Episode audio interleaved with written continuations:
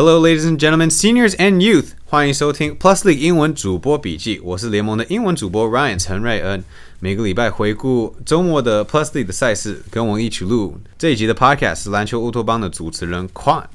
Quan，这集由你开始，你不是要问我一个问题吗？哦呀，我觉得，呃，在在讲之前，我觉得要先分一下，就是我们这周你是去了台中，就是去梦想家比赛，我去新竹的比赛。那我其实有一个比较宏观、比较就是 macro 的一个问题想要问，是因为这是我们过完年后第一个礼拜嘛？那你有没有觉得说，尤其是在第一场比赛，你有没有觉得他们有一点 rusty，就是还没有完全热开的感觉？对，在梦想家这边，他们第九周 week nine 高雄的主场没有出赛，那同国王同时也没有出赛，领航员同时没有出赛。呃，的确，大家都有很多。很生锈的那个感觉是 rust 嘛？嗯，呃，在冒险家，如果我们直接开始 game thirty two 的讨论的话，他们的进攻流程跟他们的进攻模式会打出一个空档，然后 Coach Julius 说，他们其实球员很多空档没有出手，你反而要打第二波进攻的时候会更困难，你这个出手也会更困难，所以你就算命中率低，空档还是要投。嗯哼，那的确，整个联盟来讲。休假的期间是蛮长的，当然排赛程也是有排赛程的逻辑。那可能以后就是对节日的时候，可能有不一样的做法。好，我们开始讲梦想家对上勇士的一场比赛。目前球季到此，勇士没有赢过梦想家。第一场是开幕战，第二场是那个礼拜五德威六个三分球、六个主攻的表现。然后这场比赛其实，在打到第三节，尤其是梦想家开始大度的追分的时候，挺身而出的不是张忠宪啊，也不是之前我们谈到表现蛮不错的林书伟，反而是志杰比较在控场的时候，有他的稳定的脚步啊，跟抓到好的时机去进攻，自己攻得分，也创造队友的得分机会。你在看回回看 highlight 的时候，有没有注意到其他的点呢？其实我觉得志杰的点很好 point 啊，就是你刚刚有讲到林志杰在第三节有点开始打 point guard。的位置嘛，那我们刚才最一开始有讲到说，很多球员可能在过年的时候，呃，就是因为就有一段时间没有比赛嘛，所以可能比较生疏了一点。但我觉得对于像林志杰这种老将来讲，他的调节其实，在征战这么多年之后，已经已经很强了。所以这个 break 对他而言，我觉得反而是一个好事，让他可以有更多休息。那我觉得你看得出来，我们刚刚在看 clip 的时候就有发现，我就我就觉得啊，林志杰的脚感觉比较有力一点，more bouncy。所以我觉得这是很大的原因，就是他下半场可以突然跳出来，因为他现在有这个足够的休息，可以突然跳出来帮助球队打一波。对他现在身体的状况比较好，但同时我们也知道了，石伯恩跟曾祥军其实是带伤上阵，所以他们不是身体还没有调整到完全健康的情况。在梦想家那边，我们其实打到最后蛮讶异的，吉尔贝克 Gilbert 第四节是一个 DNP。所以他好奇为什么他没有上场的机会，就是多练一练。但好处就是，呃，梦想家的新秀王正源跟从玉龙过来的郑子阳是在 Plusly 的初登版，所以恭喜两位上场以后，再期待他们有上场表现。我们就直接 transition 到 Game Thirty Three，是领航员对上工程师，算是一个 rematch，因为我们休赛之前。的最后一场比赛就是他们两队大比分的差距，但这场比赛同样显示大比分。我看到一个关键是工程师三分球百分之三十四点三，是八场初赛的队伍里面周末最高的三分球命中率。他们就是把握好他们的空档吗？还是有什么特别的表现？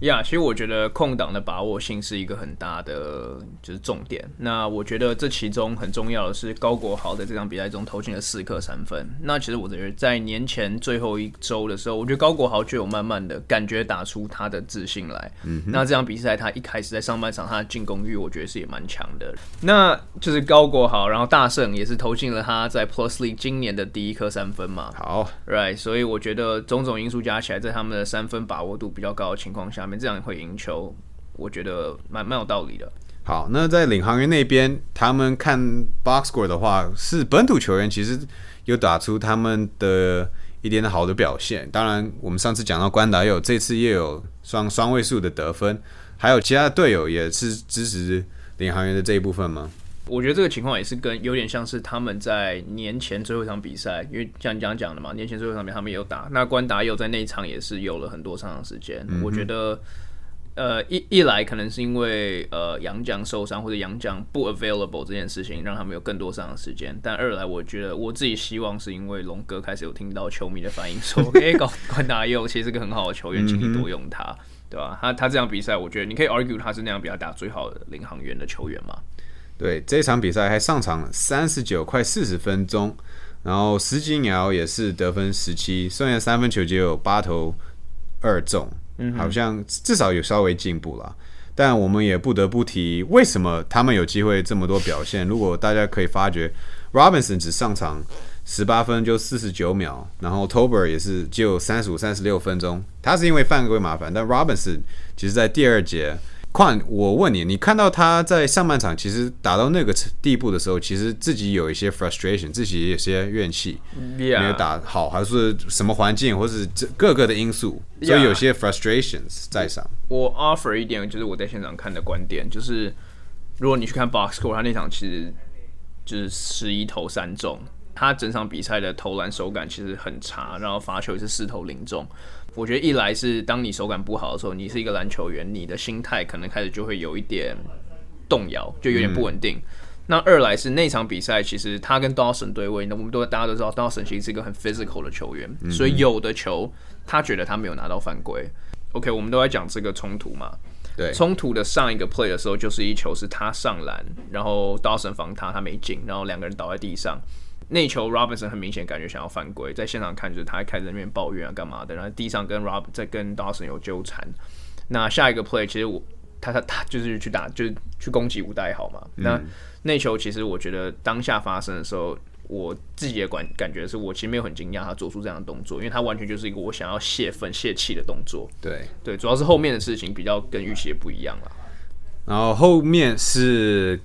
Robinson 犯过这个规以后。自己好像自愿要走到板凳，一可能意思我犯规，我想要下场；二意思可能说裁判这个判决应该是判的比较重，嗯哼，所以也许我先要到，我已经想要到板凳了。那二高国豪就是为了为了保护一下他的队伍代豪，去去找 Robinson 的面对，然后我们大家都有看到后续的东西，最重要就是吴代豪用球去算是嗯去面对着 Robinson。这一方面被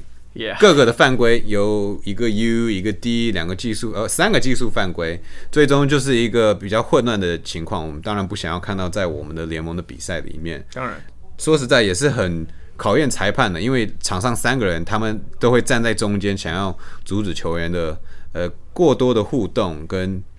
如果希望避免的群架。当然，教练在中间也是保护球员，但是他们也会有他们的观点，所以。很很困难，difficult situation。不管是所以裁判这一方面是蛮辛苦的，判决下一定会有人说话，但是最终，嗯，领航员也有提出他们的不满跟他们的抗议，最终还是就幸好比赛还是可以呃完成的进行。Yeah，for sure，不幸中的大幸啊。对，好，Game Thirty Three 就是以工程师获胜，然后我们。移到礼拜天的比赛，变成钢铁人周末跟过年之后的第一场比赛。我们发觉他们过年前的两场赢了对工程师队、勇士队，他们的进攻开始有一点组织，开始有一点他们的 schematics。但是这场比赛，我发觉他们就是单打的非常多，没有跑他们想要的战术。也是变得很多单打，Taylor Brown 这一方面不是最强的洋将，吕正如当然是保留到后面，但是前面三节真的是哇，非常非常难播的球。既然我是主播，那况你在看 Basketball 有什么亮点吗？我觉得啊，我我自己觉得最大的亮点是陈佑伟的表现，就是可能跟很多人想象的不一样，因为陈佑伟是。就是我们从录这个 podcast 第一集到现在，我一直都非常关注也非常喜欢的一个球员。那这场比赛他投篮是十二投一中，嗯，然后他引以为傲的组织，这场比赛只有两个助攻而已。那我觉得当你把至少可以把钢铁人队上的其中一个进攻发进攻发动机，包括另外可能是 Brown 嘛，把其中一个封锁住的时候，我觉得钢铁人就会像你刚刚讲的一样，沦沦为比较多单打独斗，比较难去帮其他队友制造空间这样子。对吧、一个队友他们可以制造空间的、制造机会的是 Benson。Yeah. Keith Benson，但是他两分球，他总命中率十四投只有五中，但是你觉得？我觉得啦，他哎可能有帮他设计更多的机会，不一定，当然要给球给给他单打，但是钢铁人切入的时候，就是要 Benson 站好他，如果是 dunker spot 或是下滑的时候，有机会去进攻，因为这场比赛他的防守也是做的还不错，当然 plus minus 可能不是最准的，但是他钢铁人是 plus minus 最高的是 plus twelve。他们比赛明明最后就输了六分，对，所以这个差距真的是蛮明显的。他上场可能没有那么久。Anyways，那梦想家那边，你问我，我觉得最好的表现可能是颁给新沃克 Randall Walker，、也许周末综合起来，他表现.在梦想家最好的之一，因为他是第二季第一次上场时间超过三十分钟，可能之前的时间要给其他队友去适应。然后他自己也是在调整过来，但是他两场三十分钟，很重要的一点就是他的能力，尤其进攻端的进攻篮板，然后他进攻上也是比较单纯的，就是 dribble drive，，Yeah，所以他打的是非常好。他我们也发觉，也许他有情绪的时候反而打得更好。当然，情绪有要有所谓的控制，但是也许他情绪出来的时候打得更好、更积极。呀我觉得这有点体现出我我蛮确定我们在其中一个 podcast 有讲过，就是 Walco 是梦想家队上比较像是一个 energy guy 的球员。那、当年 energy guy 有 energy 的时候，我觉得毋庸置疑他会打的比较好啊。对，然后另外一个打的也很好 r o c k o 想要在赛后记者会想要笑到的人，吉尔贝克也是很少见的，上场时间超过三十分钟，这场三十七分钟。只有犯四次规，然后有一次在至少有一次在进攻端十八分二十篮板，就是你有天天赋的身体跟运动能量，他要在场上就是一个点，不管在防守或是进攻端，他这场比赛也要佩服他那个的 grit，哦呀，梦想家想要讲到 great，他也是人家上篮被呃撞到了几次，还是坚持打到底。其他梦想家其实这场梦想家只有轮八个球员在 back to back 的初赛的状态。我们第 Game Thirty Four 好像就讲到这里，是梦想家又是一个第一比分的获胜，七十四比六十八。球技打到这个部分，我们应该可以说，目目前梦想家的主场是最难攻的，连自己球队都都攻不下。很难攻的。但他们主场的胜败也是目前表现比较好，还是周末一胜一败，占联盟的第一的位置。那晚上的比赛就是 Game Thirty Five。好，第一个要最惊讶的地方是，辛巴没有上场打，没错，国王队也预期要打，但是结果辛巴有一点腰部的不舒适，所以没有打。然后加上吴代豪从前天有被禁赛一场，所以工程师队 roster 上只有一个中锋，但是这个中锋还表现还 OK 吧？况呀呀，对啊，我觉得如果你要说这场比赛我最惊讶的球员的话，我应该就会说是荣医生，因为荣医生就是我们看他之前比赛，其实我们都知道他是一个犯规机器嘛。当然，他这场比赛也是六番下场，可他至少打了二十八分钟、二十九分钟，然后他最后是得了九分。然后主要是我觉得他这场比赛因为被 task 了，就是他他被赋予了要去防守或是牵制汤马士的这个中责大人。那当然，他本来就很难去一个人完成这个工作啦。可是我觉得你可以慢慢的在比赛中发现，他有在找出一些可能维持 verticality 啊，或者哪些时候不要做太多的推进。我觉得你他有在慢慢找到那个节奏，所以我觉得对于 player development 来讲，那是好事。对你好像发觉他没有，他一没有没有哦，没有篮板。那我我是要避免这个，但是他的确没有篮板，也许是唯一可以缩水可以说要进步的地方。但是你也说他进攻那端也没有做违法掩护啊，进攻犯规，对有有一次进攻犯规我一次都没有。OK，那就很棒。好，那其实这个法师跟大圣的的组的配套，其实他们原本想要在钢铁人这样打，但是我发觉也许对国王队还比较好用，因为国王队有汤马斯、有 Quincy Davis，然后麦克尔洛是比较高的前锋，他们好像对上比较大的球队，反而他们的小球战术是有好处。最重要的地方是国王队的三分球命中率明显明显的下滑，可能自己不准，但可能是 Lioneers 的防守的 rotation 做的比较好。Yeah，我觉得 Lineers 防守绝对是对我而言是比较大的原因，就是我们也看到很多球是他们在外围的换，尤其是因为 Files 跟这个 Dawson 都是很 mobile、很具行动力的这个球外外籍球员嘛，那他们也很多球在外线封死了国王的进攻。那你回到你刚刚讲说他们这个小球的阵容，我觉得这个小球阵容最大的优势在于说，虽然 Dawson 是一个就是小球五号或者小球前锋，可是他可以顶住像是汤马斯或者像什么 l l、这是我这场比赛最惊讶的另外一个点之一，就是 Dawson 有点回到像你你你我们在录之前你有讲到他 SBL 时候的打法，打一个比较矮一点的中锋，他其实也才六尺六六尺七而已，可是，在台湾他的厚度跟吨位其实足以让他可以去扛这些球员。对吧、几次上篮，McCullough 是在篮筐底下的球员，Dawson 也没有被弹开，没有，对吧、因为 McCullough 当然自己吨位比较轻一点，但 Dawson 就是这么壮，所以其实也许这就是他们想要看到 Dawson 的，对啊，不管是主攻啊，或是超杰，他毕竟是联盟超杰的排行榜之球员，嗯哼，就是想要这样子打。那反观国王队，他们是出了什么问题呢？因为外面投的不是特别准，但是里面好像他们是得十八分，Quincy Davis 也有十四分，但好像没有很彻底的去打这个优势、哎，Yeah，我觉得这个就是完全就是有点像是你最一开始有讲到说，国王可能没有预料到他们不会打辛巴的，然后他们这他们这一场比赛一定是他们的战术一定是围绕辛巴在对抗衡的嘛。那一旦没有了他之后，我觉得他们的战术一定有点乱了阵脚，因为像你讲的，他们其实有很大的身高优势，可他们并没有去 expose 他。但我同时我也想讲说，Thomas 不是那种很会去进攻持球、单打能力很强的中锋，嗯尽管他七尺，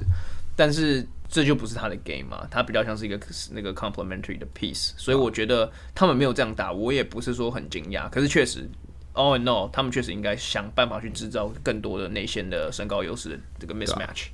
像反而国王队也是那种小的球队，要吃身高比他们大的球队，所以 Thomas，我觉得他最好的优势是他们打他们的 horn set 的时候，他可能在外面投，但是有可能往下滑的时候，他有点动力。如果防守没有对好的话，他也许这个又可以有他的身高优势，篮筐附近投篮。所以也许他在低位，你要叫他埋伏在那边，可能不好用。但国王队好的表现，当然就是目前联盟的第一球队啊，或是 MVP 的人选李凯燕，他好像有一节十分，但总共比赛二十分，在国王队可能是最亮眼的一个球员。呀他有一个 stretch 上是连得了八分。哎呀，我其实讲你讲到李凯燕，我又想到这个这个比赛的一个 highlight，就是哦他跟高国豪的对位。哦呀，因为我其实，在去年一直都觉得高国豪是一个在 Plus League 的联盟后卫里面，可能反应或速度都是一等一的球员。嗯哼。但他们这场比赛的第一球，他们第一次的对位就是一个李凯燕，就是第一步把高国豪过掉，然后高国豪有点没有反应过来，然后只能赶快把他犯规了一个 play。对，然后在那个 play 之后，我觉得感觉到高国豪在防守的专注度上变高了，然后就变哇这两个球员就变成有一个很好看的攻守攻守的对决。哇，第一球就有这个感觉，那或这个调整出来，Yeah，真是很刺激。最终比赛的收视也是算是不错，两个打的蛮精彩的比赛。因为上次国王队是没有洋将的情况，对上工程是在新竹县体育馆。嗯哼。我们周末还有什么要结的点吗？况这个比赛我觉得就是我也没有太多想要讲的，就是一场精精彩的比赛。我觉得至少这个 weekend 是 end on a high note。对，最终比数九十七比九十二。好，那我们下个礼拜有梦想家礼拜五的比赛，然后还有钢铁人的周末的比赛，对上呃又要对上勇士，然后再对上国王队，这是两个新球队第一次碰面呢，真的达到三分之一以上的球技，终于呃蛮有趣的。嗯哼，好，今天二月十四号，呃，情人节，祝大家情人节开心快乐，谢谢大家的收听，我们下次再见。拜拜。